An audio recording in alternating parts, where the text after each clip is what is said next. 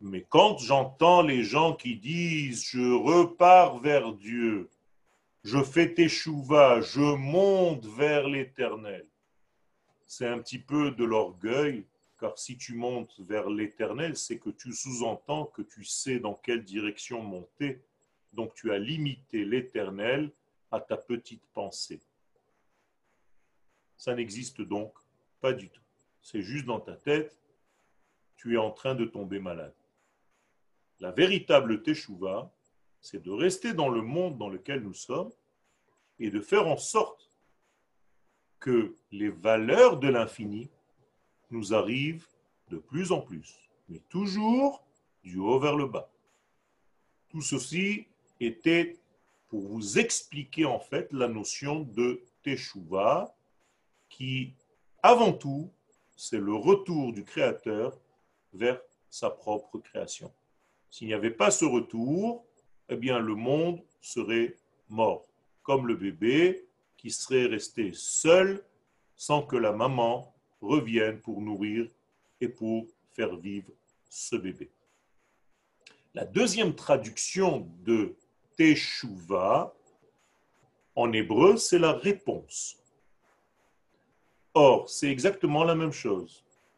La réponse, c'est quoi? C'est que cette réponse, elle est au singulier. Alors, si je vous demandais maintenant de placer cette réponse, elle serait où? Dans le Aleph ou dans le Bet? Où est-ce que vous placez la réponse? Dans le Aleph ou dans le Bet? Même si je ne vous entends pas, je vous vois. Donc, avec la bouche, je peux voir les gestes que vous faites. En haut, la Teshuvah est dans le Aleph. Elle n'est pas dans le Bet. Et c'est pour ça que les Chachamim, dans l'Agmara, dans le traité de Psachim, à la page 54, nous disent quelque chose d'inouï. Teshuva kadma la'olam. La teshuva a précédé le monde. Comment est-ce que la teshuva a précédé le monde? Pour vous, la teshuva, ça vient toujours après une faute. J'ai fauté, je fais teshuva. Et là, les sages viennent nous dire exactement le contraire. Tu n'existais même pas, le monde n'existait même pas, que la Teshuvah existait déjà. Donc, qui est la Teshuvah Qui est la réponse à toutes les questions? Encore une fois, lui, béni soit-il. Donc, faire Teshuvah, c'est quoi en fait? C'est faire en sorte que Hachem arrive dans notre monde et nous donne la réponse, la seule réponse à toutes nos questions. Encore une fois, nous sommes dans la pluralité.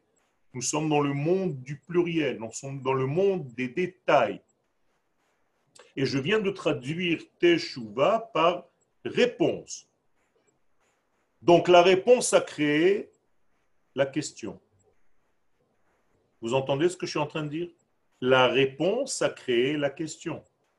Puisque s'il n'y avait pas de réponse, il n'y aurait jamais eu de question. Tout à l'envers de tout ce qu'on pense.